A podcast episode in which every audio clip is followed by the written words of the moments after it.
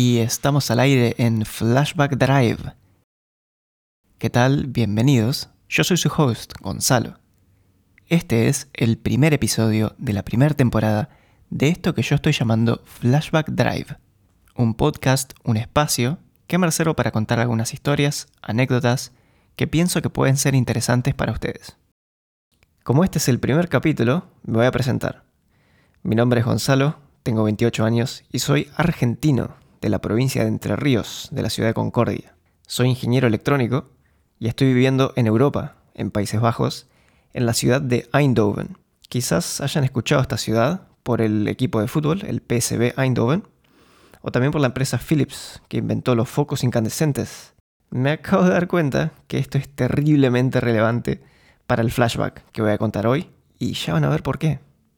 Voy a darles también un breve timeline, como una línea de tiempo de mi recorrido hasta hoy, porque voy a hablar de esto constantemente en mi relato. Nací y crecí en Concordia, y ahí hice primaria, secundaria, en un colegio humanista hasta el año 2012.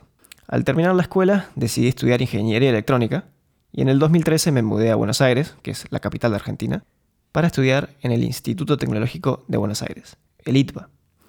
Mientras estudiaba en el ITBA, en el 2017, me fui intercambio por un semestre a Alemania, a la ciudad de Múnich, a la Technische Universität München, TUM. Gran momento de mi vida, hay muchas historias que puedo tomar de esa época para futuros episodios, ¿sí? Realmente increíble. En el 2018 vuelvo a Litva y termino mi carrera en el 2020, cuando entregamos el proyecto final. Para ese momento yo ya estaba trabajando, haciendo software en el rubro industrial, y a finales del 2021 me surge la posibilidad de venir a Eindhoven con un trabajo de diseñador de hardware. Es decir, hago circuitos, placas. Tomé la oportunidad y heme aquí, viviendo en Eindhoven. ¿Quién me lo hubiera dicho? Bien, empecemos con el flashback de hoy. Es una historia, es fascinante. Tiene que ver con mis comienzos en la electrónica, mis primeros pasos en lo que hoy se terminó convirtiendo en mi vocación, en mi carrera profesional, en mi día a día, ¿no? Y bueno, eh, que afectó mi vida a tal punto de mudarme acá a Europa por la electrónica. Considero que esta historia es el verdadero origen, la raíz de toda mi carrera y mi pasión por la electrónica. Nos ubicamos en el tiempo, año 2012, último año de la secundaria. Hacer la secundaria en Concordia es muy especial. Pasa algo que creo que es bastante único y especial, que no he visto en casi ningún otro lugar. Todos los estudiantes del último año de la ciudad, todas las promociones de las distintas escuelas, construyen una carroza alegórica. Esto se da por el mes de septiembre y la carroza se construye para celebrar el Día del Estudiante y la llegada de la primavera, o sea, alrededor del 21 de septiembre. Vuelvo a repetir porque puede parecer raro, los estudiantes alquilan un galpón construyen una carroza para celebrar la primavera y el Día del Estudiante y compiten contra las distintas escuelas para ver quién hace la mejor de todas. Es decir, hay desfiles de noche en el corsódromo, hay una historia, hay música alrededor de la carroza, hay un jurado, hay reglas, hay premios y hay controversia, obvio, no puede faltar. Quiero que se imaginen cómo es la carroza, no es fácil transmitirlo por un micrófono, si lo están viendo por YouTube, voy a poner imágenes, ¿sí? Para que vean. Es una estructura gigante, más grande que una, que una habitación, no sé. Será un rectángulo de 10 por 5 metros, 5 metros de alto, va sobre un acoplado y esencialmente es una estructura de metal revestida con una malla metálica que se envuelve en papel y se le pegan flores. Las flores son pliegues de papel crepé de distintos colores que le dan una textura muy particular. Si lo pensás dos segundos, es una locura. Y encima es todo extracurricular. Todo extracurricular. Nadie está obligado a hacerlo. Y oficialmente las escuelas no, no tienen representación oficial. Se hace porque es una tradición que los estudiantes de Concordia vienen manteniendo desde hace, no sé, hace décadas. Es una cosa realmente muy linda.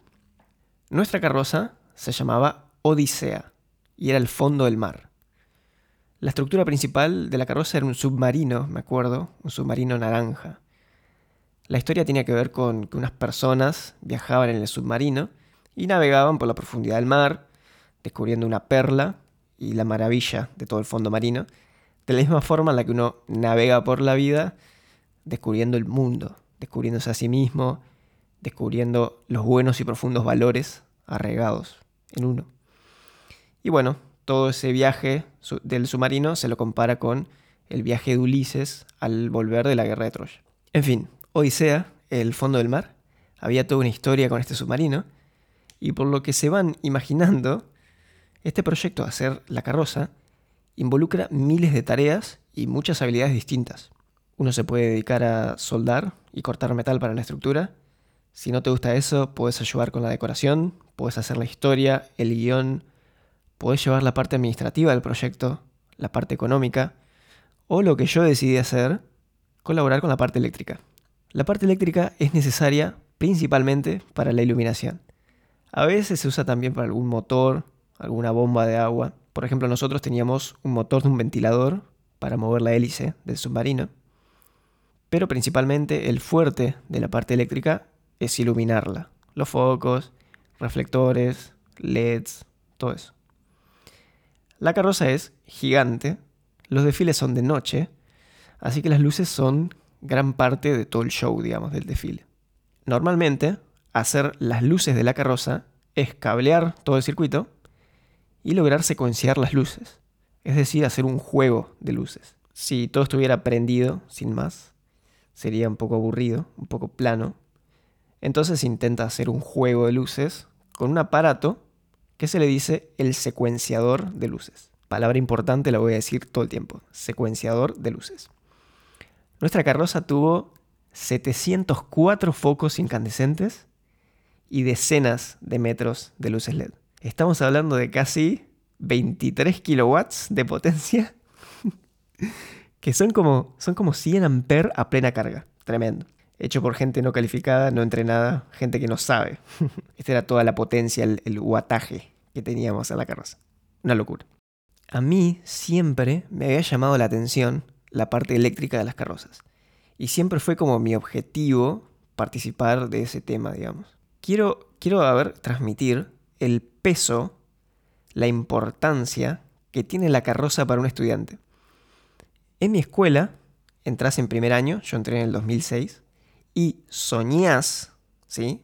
Soñás con el momento en el que te va a tocar construir tu carroza. Ves a los pibes de último año allá arriba, ¿sí? Y soñás con que algún día ese seas vos y esa sea tu carroza. Y querés ganar tu carroza, a toda costa.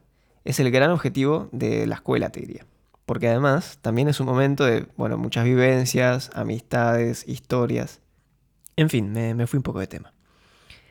Cuando fui creciendo en la secundaria, yo siempre veía cómo se resolvía este asunto de secuenciar las luces.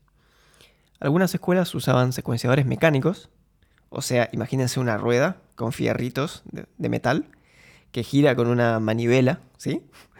Y que al girar va tocando y energizando los distintos circuitos malísima idea, porque número uno es mecánico, o sea, un embole. Y además chispea como loco. Y la carroza es jodidamente inflamable, está hecha toda de papel y encima la gente se mete abajo de la carroza para hacer los distintos movimientos. Eh, no es una buena combinación, digamos.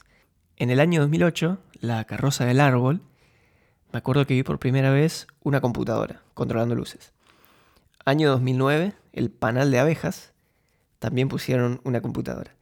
Y yo veía esas computadoras eh, arriba del acoplado, las computadoras grandes, con, los monitores de tubo. Y una fiaca mover todo eso, es re pesado. Además la computadora se te puede colgar, demora en encender, llega a haber un corto en la carroza o alguien, no sé, con el pie te desconecta el, enchufe, se te apaga la compu y chau tus luces. No me parecía apropiado para, para un evento en vivo como este. Y además tampoco tenía idea de cómo hacer para que una computadora controle el encendido y el apagado de luces. Era algo que me asombraba, que anhelaba con conocer, digamos, pero que me excedía. Sentía que me excedía totalmente. Año 2010 también fue la primera vez que vi LEDs en una carroza. Me acuerdo que iluminaron un conejo que salía de una galera. Y me encantó cómo quedaba, quedaba muy bien. Era como muy distinto a los focos incandescentes, era otro efecto. En el 2011 fue la primera vez que vi LEDs de colores. Y ya para esta época los LEDs se estaban empezando a usar mucho más arriba de las carrozas. Era como una tecnología emergente, por así decirlo. Llega el año 2012 y ya es nuestro turno de hacer nuestra carroza. Formamos el equipo eléctrico con un gran amigo, Cristian. Cristian lideró el circuito de los focos incandescentes que es el más importante de toda la carroza, es el que genera más efecto, es el circuito más grande, más potente, es el circuito de alta tensión también. Y yo todo el tema de los LEDs, que vendría a ser más baja tensión y ella es más decorativo, es un detalle más fino, digamos. Mi gran deseo era secuenciar LEDs. Siempre hasta ahora, los secuenciadores se habían hecho sobre los circuitos grandes de focos incandescentes. Y siempre que yo había visto LEDs, eran o siempre prendidos o apagados o alguien con un interruptor prendiéndolos a mano, digamos. Y yo no quería eso, yo quería secuenciarlos igual que los focos y nunca nadie en mi escuela había hecho eso. Yo quería ser el primero en lograr eso. Bien, larguísima introducción, disculpen, pero es necesario. Ya estoy listo para arrancar con todo este flashback y contarles a ustedes cómo construí este secuenciador de luces LED de cero. Habrá sido marzo, abril del 2012, empiezan a nacer las primeras ideas acerca de la carroza y yo le digo a mis amigos que me voy a centrar en hacer un secuenciador de luces LED. Acordamos que era buena idea y me lanzo a investigar. Vuelvo a repetir, yo no sabía nada de electricidad. Si usted en la audiencia que me está escuchando trabaja de panadero, de cartero, de arquitecto, de artista y nunca tocó un cable en su vida, bueno, así estaba yo pero tenía muchas ganas. Al principio del año, EQ, Estudiantes Concordienses Unidos, que es el ente que regula toda esta competencia de carrozas, ofreció cursos de las tareas más difíciles y más riesgosas para construir la carroza, ¿no? que son soldar y cortar metal y los cursos de electricidad. Con Cristian decidimos ir a este curso de electricidad y me acuerdo cuando fuimos, llegamos a la primera clase y nos sentamos en el medio del aula más o menos. Empiezan a llegar los distintos estudiantes de las otras escuelas que también iban a hacer las partes eléctricas de sus carrozas, o sea, nuestros competidores, básicamente. Llega el profesor y arranca a dar la clase. Uno de los primeros temas que da es la ley de Ohm. La ley de Ohm es una de las leyes básicas y fundamentales para diseñar circuitos. Y dice que la tensión eléctrica es igual a la corriente eléctrica multiplicada por la resistencia. B igual I por R.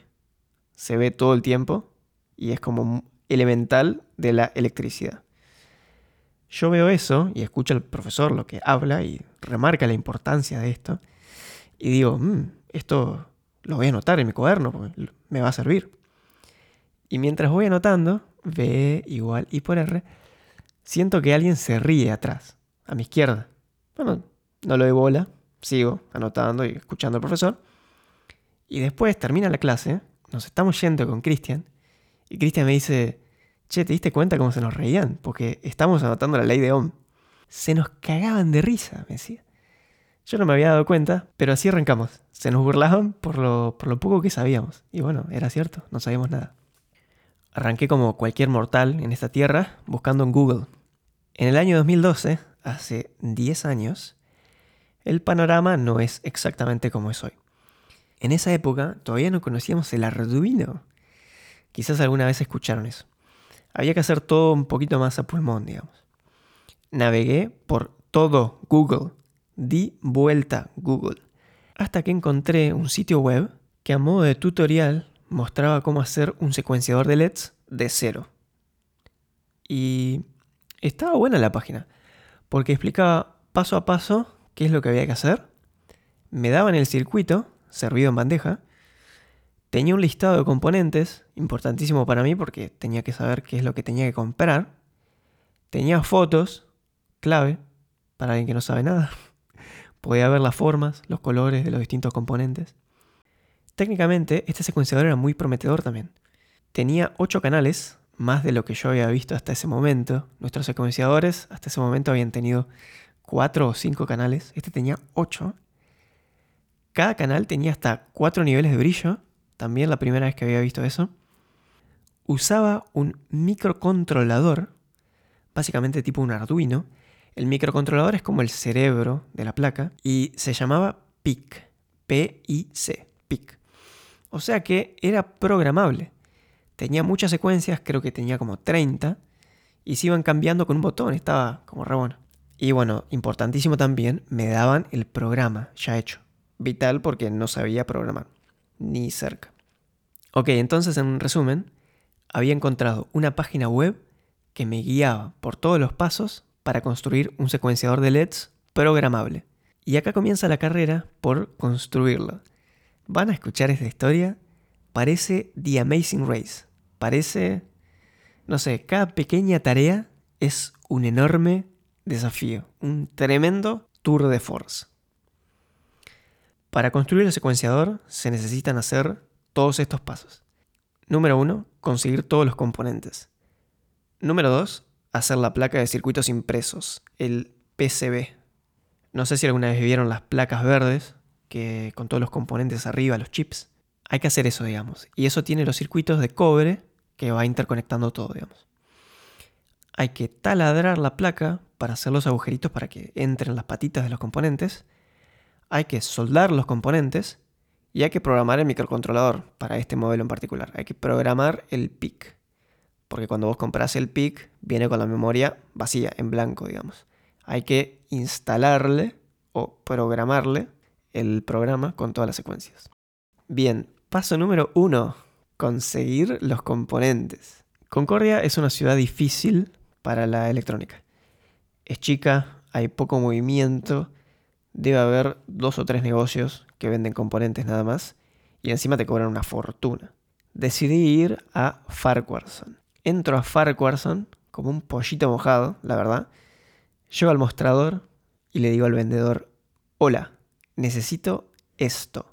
Le deslizo en el mostrador la lista de componentes que me había impreso del tutorial de internet. Yo no tenía ni idea qué había en esa lista. No entendía nada. Pero le digo, dame esto. Y le muestro la lista. Cualquier pregunta que me hiciera sobre esa lista me iba a hacer estallar por los aires. Pero veo que el vendedor empieza a leer y va caminando a los cajoncitos de atrás, va trayendo las piezas y más o menos yo iba reconociendo las, las formas por las fotos que había visto en el tutorial.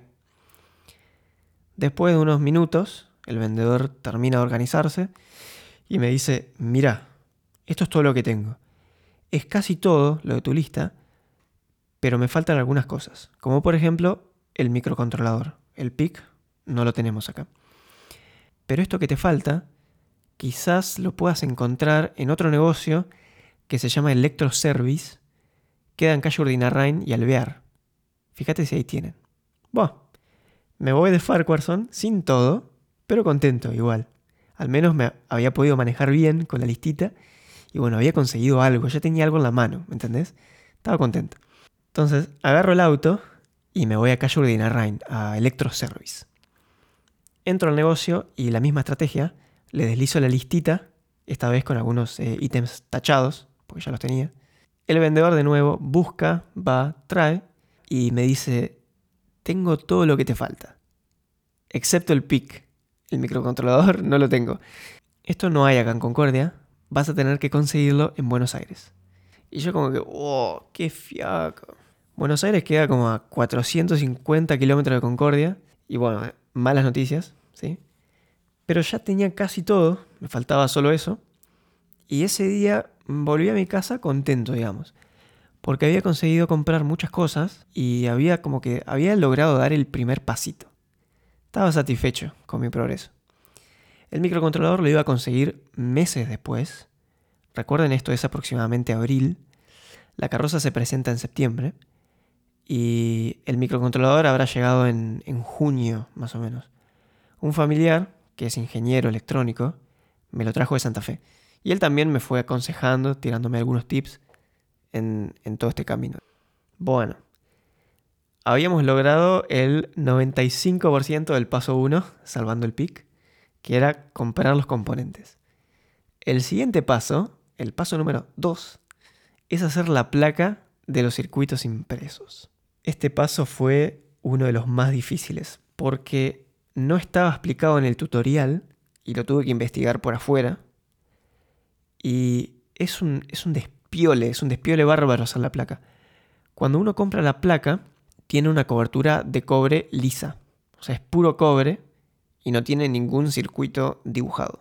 Lo que hay que hacer es aplicar un stencil, un template sobre el cobre, que vaya quemando el cobre y creando las pistitas de cobre que se van formando, digamos, que, va formando los cables y que va interconectando todo. Por suerte este stencil me lo daban en el tutorial, era clave obviamente porque no, ni siquiera lo entendía, digamos. O sea, un, quilombo, no, no entendía nada y encima tenía que hacer una reacción química. ni idea, perdidísimo. Escuchen todo lo que hay que hacer para hacer la placa. Hay que imprimir el stencil bajado de internet sobre papel contact, con toner, con una impresora láser. Este papel contact se apoya en el cobre y con el calor de una plancha se pasa el toner del contact al cobre. La placa, que ahora tiene todo el dibujo del circuito con el toner, se arroja a una cubeta con una solución de percloruro férrico, que se va a ir quemando el cobre que quedó expuesto. Idealmente esta cubeta se pone en baño maría para calentar la solución y acelerar la reacción, hasta usar un secador de pelos para calentar la solución. Quilombo. Quilombo y medio. Grande como la copa de un pino. No sé. bueno, no sé cómo, pero logré hacer todo esto. Me acuerdo que le pedí a mi mamá que me saque fotos mientras yo hacía todo esto. Las escuelas suelen acusar a los demás eh, de que los padres les hacen las cosas o que un ingeniero les resuelve los problemas. Yo me quería asegurar de tener pruebas de lo que estaba haciendo porque era como bastante original. me parecía a mí, no sé. Ok, genial. Ya tenía los componentes y ya tenía la placa. El siguiente paso, el paso número 3, es taladrar la placa. Para esto le pedí ayuda a Cristian. Cristian tenía un mini taller en su casa y además eh, su papá Javier, ingeniero, tenía muchas herramientas y bueno, también era una fuente de consulta para nosotros, nos daba consejos también. Hablo con Cristian y le comento que necesitaba taladrar y quería saber si él tenía un taladro, si tenía la mecha correcta. Yo no tenía nada. Estos componentes, para que se hagan una idea, son chiquitos, tienen patitas muy finitas y se necesita una mecha de más o menos un milímetro de diámetro para hacer los agujeritos y bueno, que los componentes entren en la placa. Cristian me llama y me dice que él, no, que él no tiene estas herramientas, pero que quizás su abuelo sí, que también tenía un tallercito y capaz nos podía prestar algo. Cristian me pasa a buscar por mi casa y vamos a lo de su abuelo. Todavía me acuerdo, eh, entramos en el living, pasamos al patio y ahí estaba el tallercito, chiquito, lindo. Entramos, todo ordenado, todas las herramientas en la pared y ahí tenía un taladro de banco, que es ideal, digamos, mucho mejor que un taladro de mano, obviamente. Le preguntamos si tenía una mecha de un milímetro y dice, mmm, tenía una, sí, ¿dónde estará? Había una dentro de un frasquito transparente, nos dice. Yo pensaba, por favor, que esto exista acá adentro, ¿no? Porque si no tengo mecha no puedo taladrar, ¿qué hago? Nos ponemos a buscar, nos ponemos a revolver cajones. El abuelo mete la mano en un cajón lleno de herramientas, lleno de cosas, y saca un frasquito, tipo el de los rollos de, de fotos antiguos, y dice, acá está la mecha, sabía que la tenía. Y ahí estaba la mecha de un milímetro que nosotros necesitábamos. La única, la preciada mecha, la única mecha de un milímetro en todo ese taller. Nos ponemos manos a la obra con Cristian, arrancamos a taladrar. Teníamos un miedo. Estuvimos como dos horas para hacer solo algunos agujeros. Nos daba miedo todo. Teníamos miedo de taladrar mal, desalineado, de arruinar la placa, que se desprenda el cobre que era un problema grave ese, porque si eso pasaba había que hacer todo el proceso de la reacción química de nuevo, un despioler. Nos daba miedo partir la mecha, que era la única que teníamos. En fin, tuvimos un rato re largo, pero al final del día logramos taladrar todo. Ese día volvimos a casa con la placa taladrada y contentos. Habíamos logrado un objetivo más, un mini pasito, el paso 3 de todo esto. Todos estos pasos que vengo contando hasta ahora, habrá pasado un mes quizás. Para esta altura me estaba llegando el microcontrolador de Santa Fe. Me consiguieron uno solo, porque no quedaban más en el negocio. Contentísimo de recibir el PIC, genial, o sea, valía oro para mí eso, pero inmediatamente tenía un problema que arreglar. Tenía que resolver cómo programarlo. No tenía ni idea qué hacer. Busqué en Google y vi que era necesario tener una placa programadora que conecta el microcontrolador con una PC para poder cargarle el programa. Todo esto para mí era muy místico, no entendía bien qué significaba programar un micro, mucho menos cómo hacerlo, y mucho menos iba a entender eh, cuál, qué programador tenía que comprar. Eh, además eran un poco caros, y obviamente si en Concordia no conseguí el PIC, mucho menos iba a conseguir que me vendan un programador. Dificilísimo. Estaba medio perdido y entonces pensé que era buena idea volver a Electroservice, el negocio, y pedir algún consejo. Voy de nuevo a calle Ordina Rain y el del local me dice, mira, acá nosotros no, no programamos PIC, pero acá en Concordia conozco a un programador de PIC que es amigo mío. Tomá acá en este papelito te anoto la dirección de su casa, anda a la casa y decirle que venís de parte mía, él quizás te pueda ayudar. Bueno, había logrado avanzar un poquito, tenía un eslabón más, digamos. Yo me sentía que estaba jugando a, las pistas de Blue, no sé. Parece, la verdad parece The Amazing Race, no sé si alguna vez vieron el programa, pero parecido. Vuelvo a casa a fijarme dónde era la dirección de este señor que programaba el PIC. Me acuerdo todavía, calle Teniente Ibáñez al 1500 más o menos. Me fijo en Google Maps y era Teniente Ibáñez al fondo. Al fondo, fondo, en el quinto pino. Lejos. Bueno, no me iba a rendir tan fácilmente. Agarro el pic y agarro un pendrive con el programa que yo me había descargado del tutorial de internet. Agarro el auto y manejo hasta el comienzo de la calle Teniente Ibáñez. Empezamos. Asfalto, ciudad. La calle se hace de tierra. Bueno, llego ahí y estaciono. Logro darme cuenta cuál es la casa y veo a mi izquierda había un auto que le habían afanado todas las ruedas y que estaba apoyado sobre ladrillos. Buenísimo. Ojalá no le hagan eso a mi auto mientras estoy abajo, digamos. Toco la puerta y me abre un señor. Me presento. Hola, soy Gonzalo, estamos haciendo la carroza de bache humanista. Uno siempre dice que viene por la carroza porque Toda la ciudad sabe que los estudiantes están con este tema y todos quieren ayudar si pueden. Vengo por la carroza de bacho humanista. Necesitamos programar un PIC. Y los de Electroservice me dijeron que usted sabía programar y quería saber si me podías ayudar, si me podías aconsejar. No sé, cualquier cosa me va a servir. Pero sí, muchacho, ¿cómo no? Vení. Pasá que acá en casa tengo el programador. Te puedo ayudar. A mí se me iluminó la cara. Tremendo. Me iban a ayudar. Me acuerdo, entro a la casa, al recibidor de la casa, el tipo cierra la puerta y atrás de la puerta había tremendo rifle, enorme, gigante, creo que me llegaba hasta la cintura. Pienso, mmm, qué hogar tan acogedor, qué bonito. Dejamos el recibidor, o bueno, la sala de armas, y vamos al living comedor. Ahí en el living había una mesita con una computadora, y al lado de la computadora reconozco la placa programadora. La había visto en fotos en internet y era igual. Este buen hombre, o centinela, se sienta en la compu y abre el software que controla la placa programadora. Me acuerdo que parecía tipo el buscaminas, lleno de cuadraditos, de letras, de números raros. No entendía nada, pero se veía divertido, no sé, parecía copado. Y me dice, bueno muchacho, ¿tenés el pic? Le doy el pic con un miedo por favor no me lo quemes, para mí esto vale oro. Y él lo agarra y lo coloca en la placa programadora. Va insertado, tipo presión, en un zócalo, digamos. No sale humo, lo vi como algo positivo, y me dice, bien, ¿tenés el programa que querés programar? Y ahí le doy el USB que yo había llevado, el pendrive, que tenía el archivito mágico que yo me había bajado a internet. El tipo mira el archivo y dice, ajá, sí, este archivo está bien, che. Tiene la extensión hex, me dice. Yo como que lo miro, mm, sí, sí. Carga este archivo en su programa y me dice, mira, podemos simular antes de programar. ¿Querés que simulemos? Y yo lo miro como que, y, dale, total, es gratis. Si es gratis, sí, mandale nomás.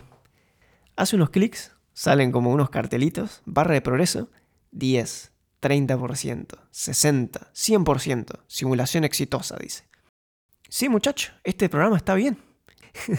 y yo como que, y menos mal que está bien, porque si eso estaba mal, yo me tenía que ir a llorar a mi casa, no tenía chance de arreglarlo, digamos. Ya estamos listos para programar, me dice. ¿Lo hacemos? Dale, le digo.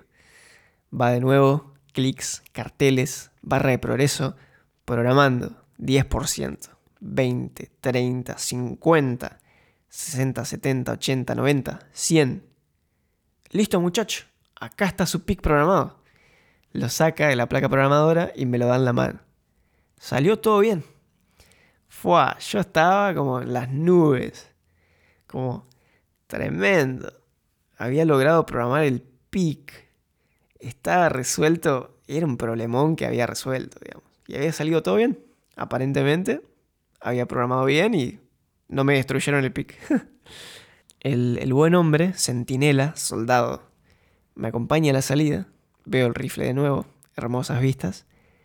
Veo que mi auto sigue con todas sus ruedas, que no me la habían afanado. Me despido de él. Eh, bueno, che, muchas gracias, la verdad. Te agradezco un montón, me ayudaste mucho, yo no sabía qué hacer. Y le pregunto si le debía algo, si le tenía que pagar. Para mí el trabajo que, que él me hizo valía, no sé, 10 mil dólares. Incalculable el valor. Y me mira y me dice, todavía me acuerdo, no señor, a los colegas no se les cobra y me da la mano y se despide de mí.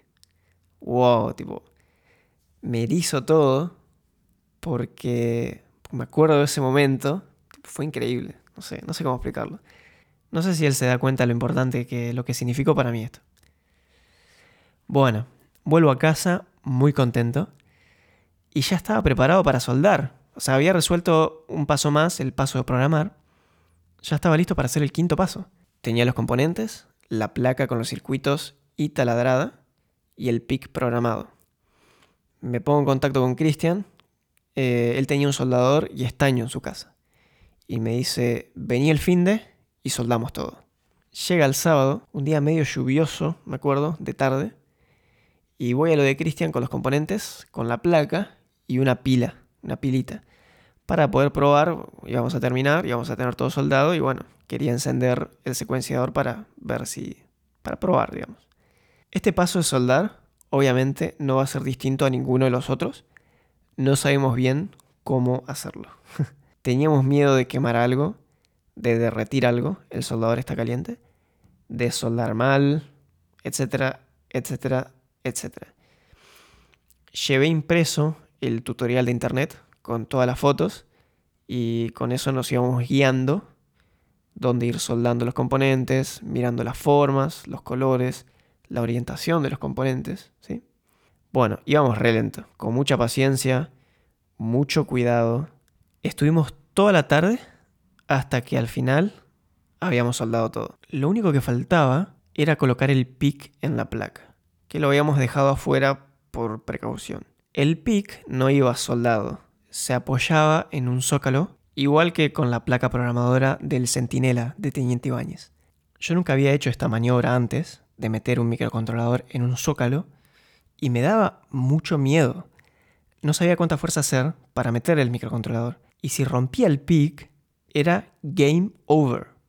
Siamo fuori de la copa, un giorno tristísimo. Y le digo a Cristian, Cristian, voy a hacer la mínima fuerza posible y ni bien sienta que está firme, voy a parar. Y así, de la forma más precaria posible, colocamos el micro en la placa. Eh, ya estábamos listos para probar. Era el momento de la verdad. Después de todo este camino recorrido, Yo tenía miedo de quemar todo, que huele todo por los aires, que salga humo. Chequeamos todo una, dos, tres veces, que no haya cortocircuitos, chequeamos los cables, la polaridad, todo. Y decimos, bueno, ya está, vamos a probar, ya fue. Al encenderlo, se tenían que ir prendiendo unas lucecitas LED que tenía la placa, como unos testigos, y tenía 8 LEDs, porque era un secuenciador de 8 canales. Agarro la pila, la conecto y prenden dos o tres LEDs, no todos los 8. Pero se veía en estos dos o tres LEDs que habían prendido que andaban, se veía que estaban haciendo como cierto juego de luces. O sea que estaba funcionando. Además, lo, copado es que en este momento yo pude confirmar por primera vez que, el pic andaba, que no se había quemado y que se había, se había programado correctamente. Digamos, el, el centinela de Teniente Ibáñez no me lo había destruido. no todo era perfecto, no andaban todos los 8 LEDs, todos los 8 canales, pero eran muy buenas noticias. Yo como que estaba contento ya con eso.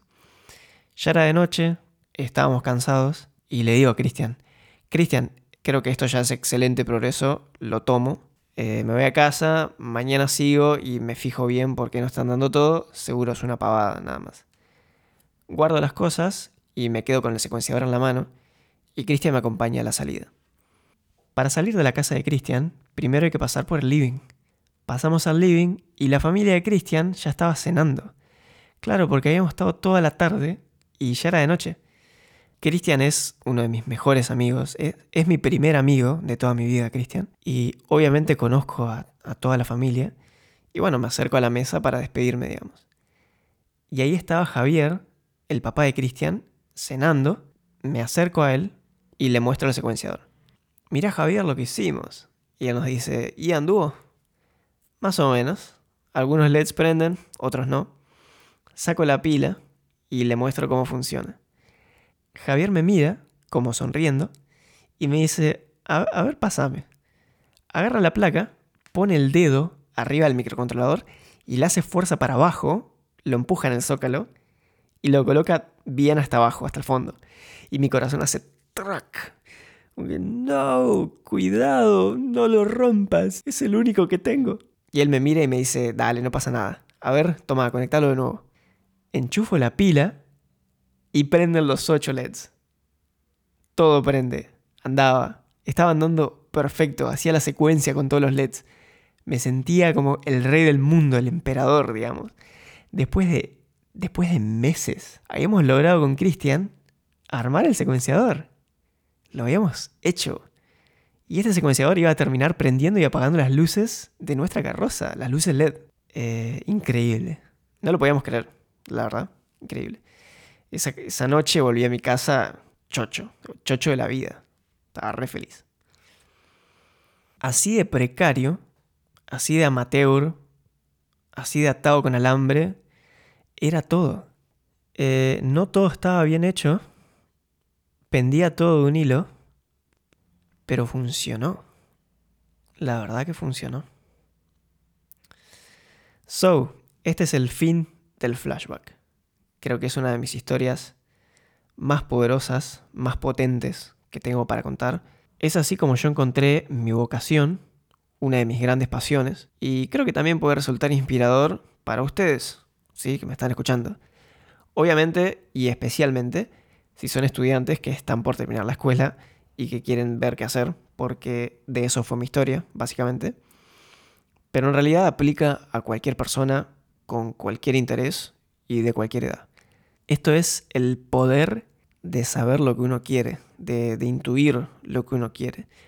Porque de esta forma uno puede tomar cualquier oportunidad que se te presente en la vida y, la usas a tu favor para llegar un poquito más cerca de tu objetivo, de eso que querés.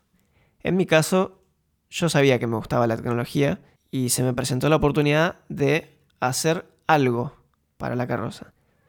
Como les dije, uno puede hacer la estructura de la carroza, la decoración, miles de cosas. Yo me focalicé en el secuenciador y lo usé como trampolín para saltar más alto, ni más ni menos para encontrar mi vocación. Si a vos, vos que me estás escuchando, ¿Te gusta cocinar? Animate a cocinar el almuerzo un sábado. Intentalo. ¿Te interesan los autos? ¿La mecánica? Acercate a un auto, pedí que te abran el capot y mirá el motor. Busca la parte que, más te guste. Fíjate si alguna parte tiene alguna etiqueta, algún código. Agarra ese código y búscalo en Google, ¿sí? Y descubrí lo que hace esa parte. Eso que aprendas quizás algún día te sirve o quizás te genera algún interés particular. ¿Te interesa programar? Hay miles de tutoriales gratis en YouTube que están buenísimos para aprender, totalmente gratis. Usa tu intuición para tomar todas las oportunidades y focalizarlas en, algo que te interesa hacer. Y si lo haces y no te gusta, no importa, dejas y seguís con otra cosa. Pero toma tiempo, e, es todo un proceso. No es que uno va a encontrar su vocación en dos días, ni buscando en Google, ni que va a llegar un momento, un milestone o un instante en particular que uno dice, ah, listo, ya está, ya encontré mi vocación, ya sé qué hacer. No, a, mí hacer el secuenciador me llevó como cinco meses de trabajo. Fue todo un proceso. Y si uno tiene suerte, simplemente con vivir la vida, uno encuentra las respuestas que busca. Y bueno, yo creo que soy una persona con mucha suerte en este tema en particular, porque nunca tuve dudas, nada, y siempre fui muy feliz con lo que fui haciendo y estudiando, digamos, y creciendo en la electrónica. Este periodo del secuenciador es una de esas pocas épocas de mi vida en, en las que estaba como muy iluminado, muy despierto. Son épocas que, que se me dio un balance casi perfecto. Fíjense que estudiar en la escuela no fue particularmente el foco de esta época, pero con este proyecto me divertí mucho, pasé tiempo con mis amigos, hicimos algo que quedó copado, aprendí infinito y me di cuenta de lo que quería estudiar, ni más ni menos, de qué iba a trabajar o de a qué me iba a dedicar. Cuando tuve que elegir qué estudiar eh, fue fácil. No lo dudé nada, cero. Mi mamá, me acuerdo, finales del 2012, después de la carroza, me dijo, Gonzalo, eh, ¿querés ir a hacerte un test vocacional a Buenos Aires? Hay un lugar muy bueno que una amiga mía fue con su hijo, quedaron contentos. Y yo como que, eh, no, mamá, no. no perdamos tiempo, no perdamos dinero. Eh, no necesito nada de eso. Ya hice el secuenciador, tuve el secuenciador.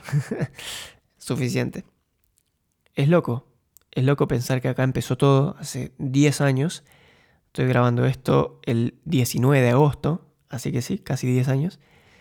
Después me fui a la universidad, me recibí, empecé a trabajar de la electrónica y ahora estoy acá en Europa también por esto. Increíble. Otra cosa muy loca eh, lo lejos que uno puede llegar, que uno puede crecer. En todo este relato hablé de sortear problemas, de no saber cómo hacer las cosas, de no tenía ni idea, ¿sí? De depender del tutorial, de que menos mal que el tutorial me daba el circuito, que me daba el programa. Y hoy en día, con todo lo que fui aprendiendo en electrónica, hoy en día yo soy capaz de diseñar todo eso de cero. Puedo ver el circuito del secuenciador, lo entiendo, entiendo cómo funciona entiendo cómo funcionan los componentes por adentro, el microcontrolador, cómo programarlo, etcétera, etcétera.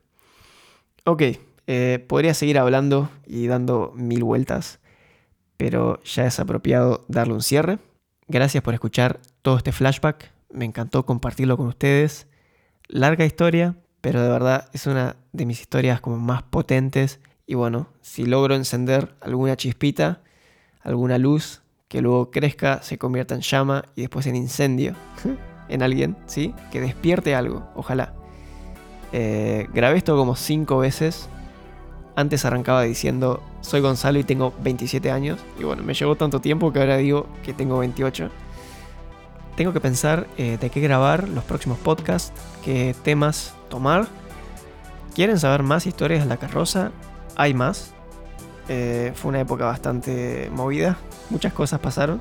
Eh, o prefieren que haga algo, por ejemplo, si quieren que cuente cómo es vivir acá en Eindhoven, cómo es vivir acá en Países Bajos, qué diferencias hay con Argentina, cómo conseguí mi trabajo acá, también es una, es una historia copada, larga también, pero creo que también es interesante.